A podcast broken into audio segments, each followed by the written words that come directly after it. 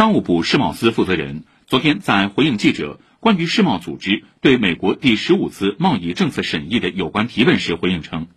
审议中中方发言列举了美出台大规模歧视性补贴政策，依据三零幺条款单边加征大规模高关税，